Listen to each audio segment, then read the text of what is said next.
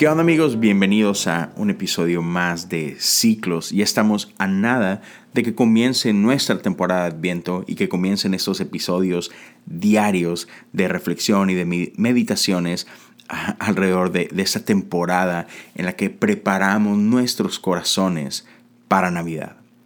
El día de hoy quiero hablarte de una fecha especial dentro del calendario de la iglesia y es el 13 de diciembre. Yo sé, seguimos en noviembre, pero solamente quiero hablarte acerca de, de una persona que la iglesia honra. La semana pasada hablamos de San Nicolás, que el 6 de diciembre se honra su vida. El día 13 la iglesia honra la vida de Santa Lucía o Lucía de Siracusa. E, es una mujer que nació en el 283. imagínate, estamos hablando cuando la iglesia todavía estaba siendo perseguida. Y ella la encontramos en, la, en la provincia de Roma aproximadamente. Y la iglesia otra vez estaba siendo perseguida. Y en ese tiempo estaban siendo perseguidos por Diocleciano. ¿ok? La iglesia no era antes lo que es hoy. Antes era, era imposible adorar en público como, como tú y yo podemos disfrutar. Entonces la iglesia tenía que esconderse. Y en este tiempo había algo que en, esta región se conocía como las catacumbas, que eran básicamente cuevas donde los cristianos tenían que esconderse para evitar este, morir así de fácil, ¿no? Entonces Lucía entregó su vida. Ella decidió no casarse y entregar su vida a la iglesia. Su nombre, Lucía, significa luz y queda como que muy apropiado para lo que ella hacía, porque cuenta la historia que ella entraba a estas cavernas y ella se ponía unas velas alrededor de su cabeza para poder iluminar el camino y llevar comida a estos hombres o estas mujeres, estas familias que vivían escondidas eh, en estos lugares. Entonces, ahí tenías a esta chica que dedicó toda su juventud a servir a la iglesia y hacerlo arriesgando su propia vida. Entonces, ella llevaba alimento, pero no solamente llevaba alimento, ella llevaba fe, ella llevaba esperanza a estas familias. Ella llevaba nutrición a gente que realmente lo necesitaba, gente desesperada que lo que sea que ella traía era lo único que ellos podían comer durante ese día, durante esa semana.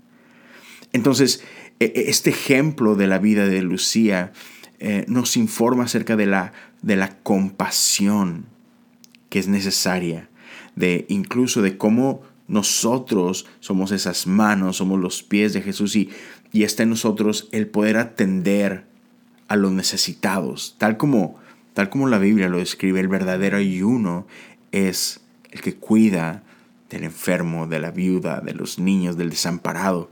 Y esto es lo que Lucía hacía. Ella llevaba el amor de Dios a aquellos que por amar a Dios eran perseguidos.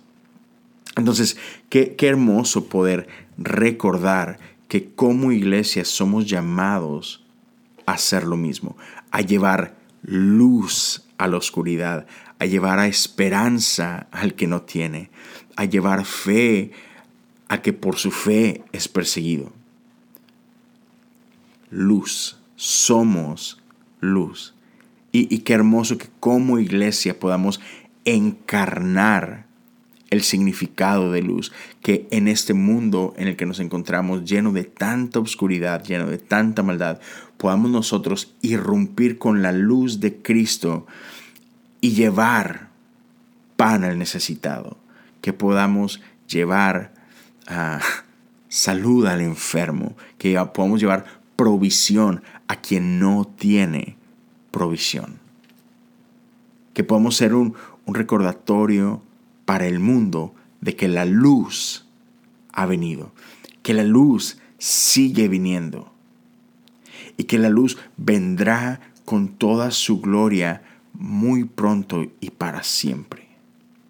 Así que al, que, al conmemorar ese día, al, pensar en ese día, ah, te invito a que pienses en maneras en cómo puedes tú llevar ah, paz, cómo puedes tú llevar provisión para quienes no lo tienen. Salmo 112, verso 1 dice, Alabados el Señor, qué felices son los que temen al Señor y se deleitan en obedecer sus mandamientos.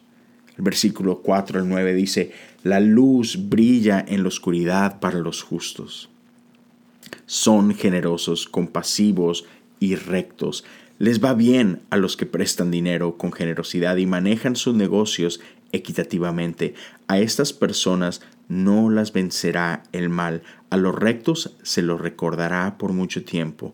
Ellos no tienen miedo de malas noticias, confían plenamente en que el Señor los cuidará. Tienen confianza y viven sin temor y pueden enfrentar triunfantes a sus enemigos. Comparten con libertad y dan con generosidad a los necesitados. Sus buenas acciones serán recordadas para siempre. Ellos tendrán influencia y recibirán honor. Así que seamos como Lucía, seamos como estos santos de los que habla Salmos, que serán recordados para siempre por sus buenas obras. Así que una vez más, ¿a quién puedes bendecir el día de hoy? ¿A quién puedes bendecir esta semana? ¿Qué puedes compartir que Dios te ha dado y que puede ser de bendición para alguien más? ¿Cómo tu generosidad, como tu dádiva, como tu amor puede ser la luz que alguien necesita en medio de su oscuridad. Dios te bendiga. Nos escuchamos la próxima semana ya con episodios diarios para Adviento. Dios te bendiga.